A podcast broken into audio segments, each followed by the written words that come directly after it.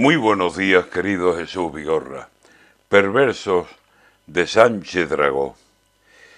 Hace más de 15 años, Fernando, nos conocimos y nos quedó una amistad muy celebrada con vinos y con palabras, con ratos de poetas exquisitos, de aventuras, de mujeres y siempre de lo taurino.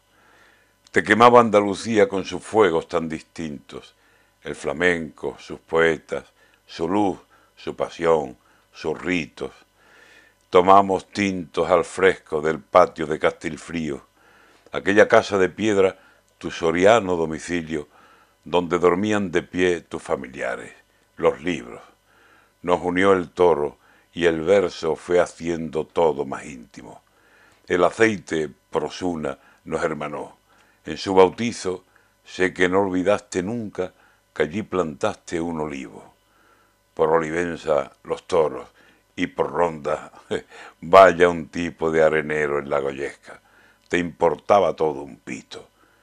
Fui tu negro, lo callé, aunque ya veo y lo digo, porque ese es un galardón que con orgullo hice mío. Fui tu negro, cuando el verso falta en pregones te hizo, que por casa andan las coplas de la mina. No lo olvido.